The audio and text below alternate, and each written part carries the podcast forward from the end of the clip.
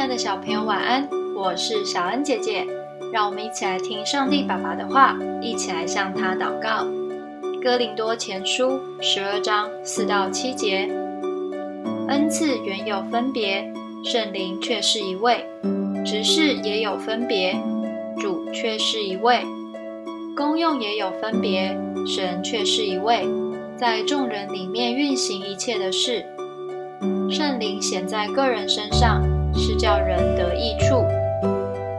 我们每个人都有优点，这是神赐给我们的礼物。圣经中把它称作恩赐，并说圣灵显在个人身上，是叫人得益处。益处就是好处。圣灵把不同的恩赐放在我们的身上，是为了让我们分工合作。为了团体带来最大的好处，就像嘴巴用来沟通，耳朵用来倾听，眼睛用来注视，所有的器官都发挥作用，才能成为一个完整健康的人。如果我们不了解自己的能力是神所赐，也是要与别人合作的，就很容易自大，甚至否定别人的价值。